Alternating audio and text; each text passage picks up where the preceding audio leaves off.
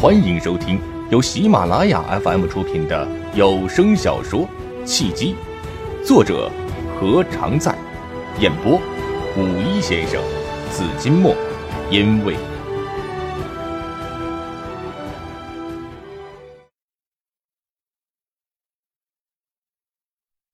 第四十二章，快意恩仇。连城来到姚长伟的身后站定。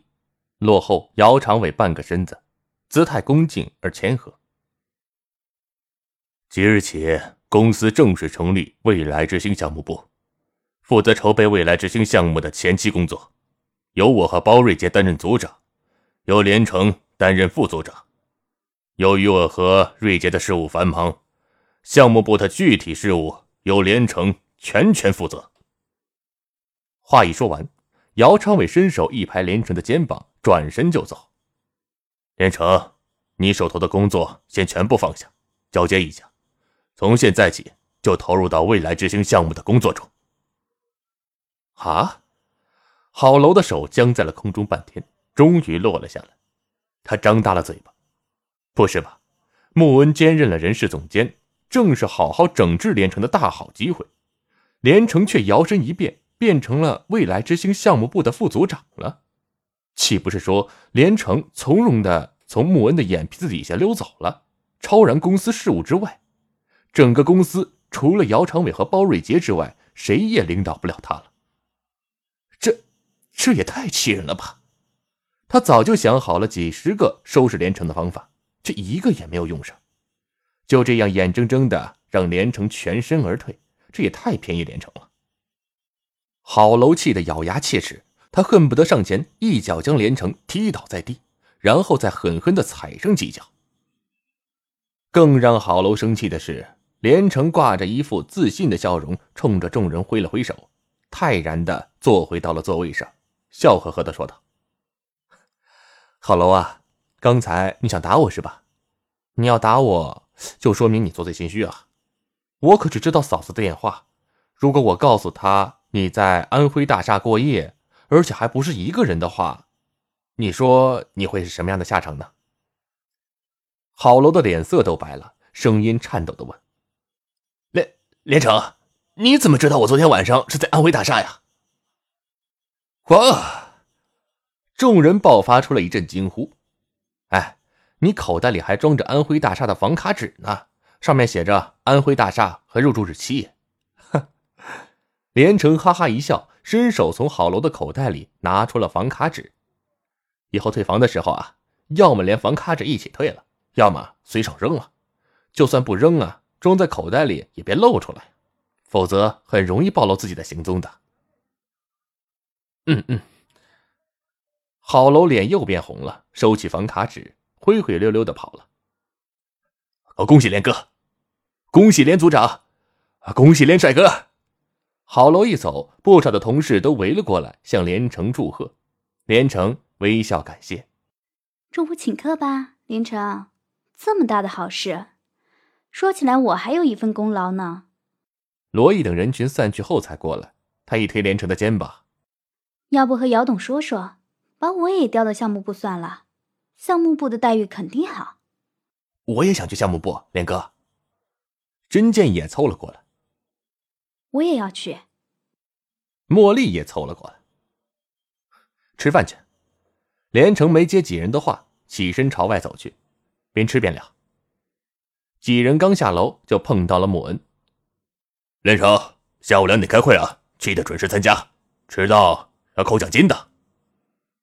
穆恩刚从外面回来，还不知道连城被借调到了项目部担任副组长的事情。见连城虽然不是单独和罗毅在一起，他心里还是不舒服，就想拿捏一下连城。罗毅啊，中午我请你吃柔石火锅。哎，走，我订好位子了。莫恩不只是说说而已，他还伸手去拉罗毅。我才不跟你一起吃饭，没胃口。罗毅一闪就躲过了莫恩的胖手，他嘻嘻一笑：“你还是请大苹果吃饭吧，他对你仰慕已久了。”大苹果原名苹果，是公司吨位最重的一个女孩，因为她的名字叫苹果，长得又白又胖又圆，偏偏又喜欢唱小苹果，就被人送了一个外号“大苹果”。大苹果是最喜欢穆恩的，有事没事就找穆恩聊人生、聊工作，想聊出感情来。可惜的是啊，穆恩虽然自己胖，却最不喜欢胖女孩了。他对大苹果对他的好感和骚扰深恶痛绝。和他吃饭，我见到他就饱了。我只喜欢你啊！穆恩不甘心，又厚着脸皮去拉罗伊。我见到你也饱了，你离我远点罗伊想再躲开穆恩的魔爪，却没成功，被穆恩抓住了胳膊。放开我！你弄疼我了。穆恩不顾罗伊的尖叫，手上用力，嘿嘿一笑。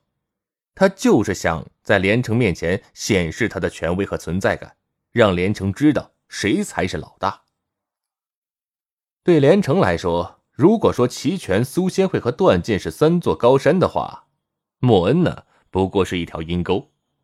高山征服不了没关系，大不了可以绕道走，但阴沟必须要跨过去，否则会阴沟里翻船。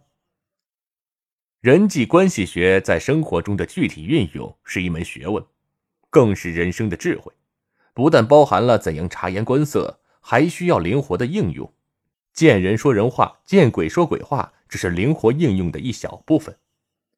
如何针对不同的人采取不同的社交手段，才是最高的境界。对齐全，连城要化身为知识渊博、彬彬有礼的有为青年；对苏仙慧，连城要变成风趣幽默、进可成男友、退可成朋友的三好青年；对杜经燕呢？连城又变成了助人为乐、高山流水的知音。对段剑，连城就是时而以退为进，时而绵里藏针的寂寞高手。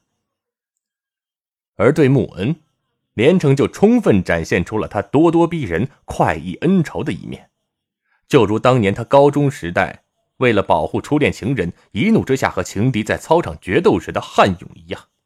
他一个箭步冲了过去，左手一伸就抓住了穆恩的胳膊。右膝盖一提，重重的击在了穆恩肥胖的胳膊之上。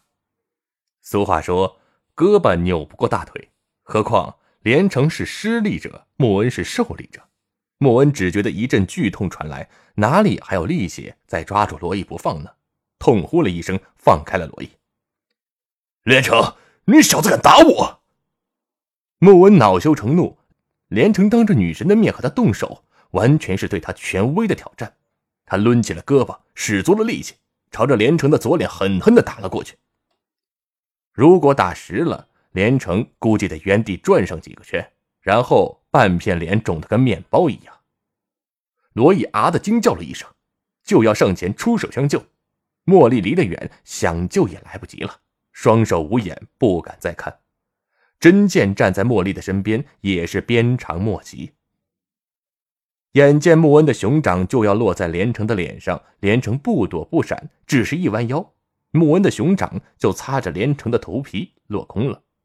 由于他用力过猛，收拾不住，原地打了一个圈本来面对着连城，却变成了背对连城了。哈哈，平沙落雁式！连城大笑一声，抬腿一脚踢在了穆恩的屁股之上。连城的力气可不小啊！但再有力气也踢不动重达一百公斤的穆恩，不过是借力打力。穆恩用力过猛，转身过后还没有站稳，连城一脚踢来，他更是站立不住，身子朝前一扑，扑通一声摔倒在了台阶之上。更不幸的是，穆恩是正面摔倒在台阶上的，嘴唇和台阶来了一次亲密的接触，顿时血流如注。连城。穆恩火冒三丈，从台阶上翻身爬起，如饿虎扑食一样，朝着连城冲了过去。我和你没完！如果硬碰硬，连城绝对不是穆恩的对手。穆恩就是站立不动，一头撞上来也未必撞得动穆恩。不能力拼，只能智取，方法总比困难要多。连城才不会坐以待毙呢，他朝旁边一闪，就躲过了穆恩的致命一击。穆恩自重过大，奔跑速度又过快，收拾不住，又向前跑了几步才站住。回身见连城好整以暇，居然还在等他，更是怒火冲天，二话不说就朝连城一头撞去。不料才一迈步，没注意脚下被什么东西给绊了一下，顿时站立不住，身子一晃，又扑通的一声摔倒在地。不过还好，上次是摔倒在台阶上，这次是平地，没摔着脸。即使如此，也摔的是眼冒金星，浑身跟散架一样。谁他妈绊我？穆恩清楚自己是被人使坏了，一翻身就从地上爬了起来，回头一看，见罗毅一脸得意的笑容，知道是罗毅干的。罗毅，是你绊我？你说什么？我没听见。罗毅才不会承认呢。穆恩懒得再和罗毅理论，回身准备再和连城较量，不料一回头，吓了一跳。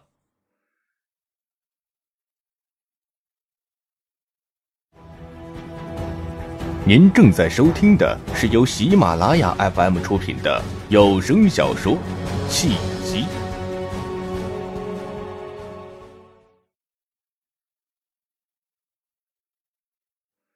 身后除了连城之外，不知何时又多了一人，正是姚长伟。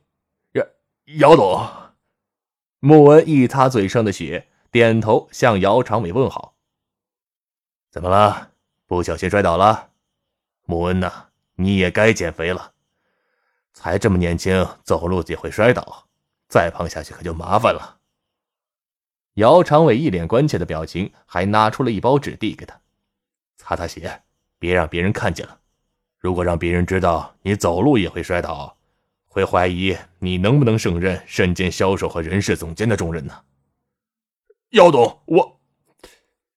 穆文只能打碎了牙齿和血吞。他总不能当面反驳姚长伟，说是被连城打的，说出去比自己摔倒还丢人呢。何况他也看了出来，姚长伟是故意的偏袒连城。我我以后会注意的，谢谢姚总。不是以后，是现在就要开始注意。姚长伟用力的拍了拍穆恩的肩膀，语重心长的说：“你是公司的中流砥柱。”必须要有一个健壮的身体。好了，赶紧去吧。哦，对了，连城从今天起调到了未来执行项目部，他手头的工作你另外安排人去做。嗯。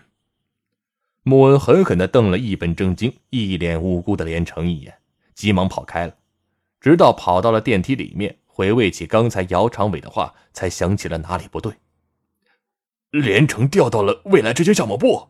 什么时候的事情？这么说，他以后不归我管了，想整他也没有办法了。我去！穆恩越想越火大，急匆匆的来到楼上，直奔包瑞杰的办公室而去。包总，连城调到项目部了。一进门，穆恩就急切的说出了他的担忧。姚长伟这么安排，明显是想让连城和我打打擂台呀！一个小小的连城也能撑起项目部？姚长伟没人用了，还是他脑子短路了？包瑞杰正在房间里喝咖啡，不动声色的听完穆恩的话，起身关了门，才不慌不忙的说道：“姚长伟既不是没人用了，也不是脑子短路了，他用连城是一步妙棋。妙棋？连城屁都不是，什么都不会，就是个废物。”穆恩对连城没有什么好感。直到现在，他还觉得连城是一无是处。你真这么看？别看包瑞杰酒品不好，但不喝酒的时候，一双博大的单眼皮，眼睛眨动之间闪动着精明的亮光。以前我也觉得连城一无是处，但最近听到的消息却是，连城是一个深藏不露的交际高手。他最近和齐全、苏仙慧走得很近。而且听说还和杜金燕成了好朋友。不是吧？穆恩大吃了一惊。齐全和苏千惠怎么会和连城走近呢？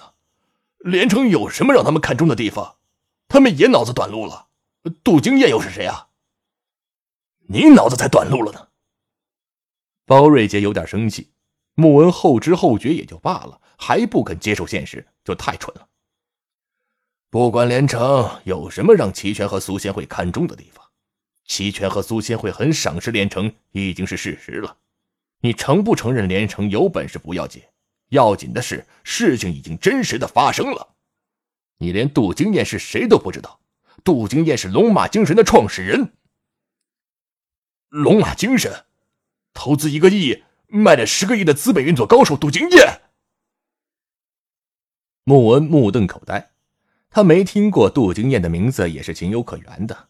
杜经验为人低调，很少在媒体上露脸。也从来不接受采访，尽管当年他的龙马精神被一家十倍收购的事情在业内轰动一时，但报道中重点大多数都在资本运作上面，他的名字偶尔被提及，也是一点即过。别看杜经燕在业内远不如齐全和苏仙慧的分量重，但杜经燕却是许多奋斗中的年轻人心中神一般的偶像，因为杜经燕以小博大。白手起家，凭借高人一等的眼光和先人一步的布局，完成了一个创业者到成功者的华丽转变。如果说齐全和苏千惠对连城高看一眼，已经足以让穆恩目瞪口呆了，那么杜经验和连城成了好朋友的事实，更是让他无比的震惊。有一句话不是说吗？看一个人的层次，要看他的朋友；看一个人的成就，看他的对手。连城已经有了杜经验这样的朋友，难道说连城以后会达到和杜经验一样的层次？这都是从哪里听来的消息啊？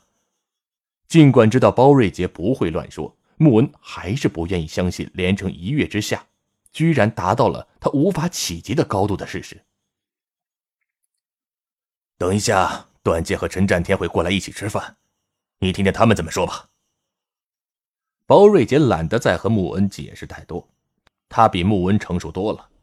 尽管听到了连城已经初步打开局面的消息后，也是十分的郁闷，但他很快就调整了情绪，并且调整了策略，争取把段剑拉入到我们的阵营，再加上陈占天、姚长伟，就算是有连城帮忙，他的胜算也不是很大。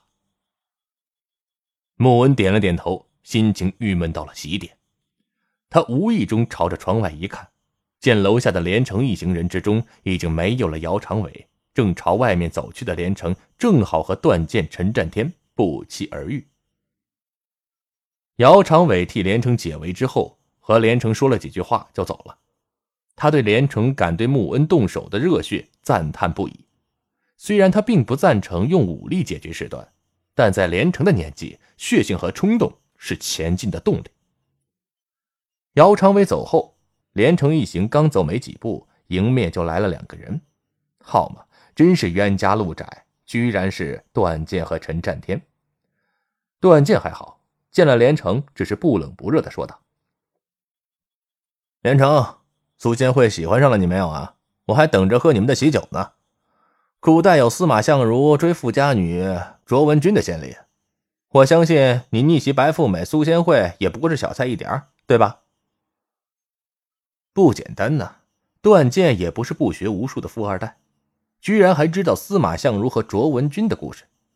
连城呵呵一笑，他知道段剑说的是反话，也不辩解什么。不急，前几天呢刚一起爬了香山，明天再约他看场电影、喝个咖啡什么的。谈恋爱嘛，讲究一个谈字，需要一个循序渐进的过程。哈哈哈哈段剑哈哈大笑。笑得直不起腰来，你也就长着一张好嘴，吹牛不打草稿。你要是真的是让苏千惠喜欢上了你，结不结婚再说，只要他对你有意思了，我真送你一辆车，保时捷、宝马、奔驰，随便挑。车就不要了，还是上次说过的话吧，到时候啊，段少帮我完成一个愿望就行了。连城笑眯眯的样子。好像真的可以谈笑间就让苏千惠投怀送抱一样。连城，今天不跑了吧？陈占天上前一步，双手抱肩来到了连城的面前。他虽然个子没有连城高，却还故意摆出了一副居高临下的姿态。说吧，你要怎样跪舔求饶，才能让我高抬贵手放你一马？哼，陈哥和连城也有过节呀。哎，好。你们的事情你们自己解决啊，我不管。哼！段剑开心的一笑，退到了一边。摆出了隔岸观火的姿态。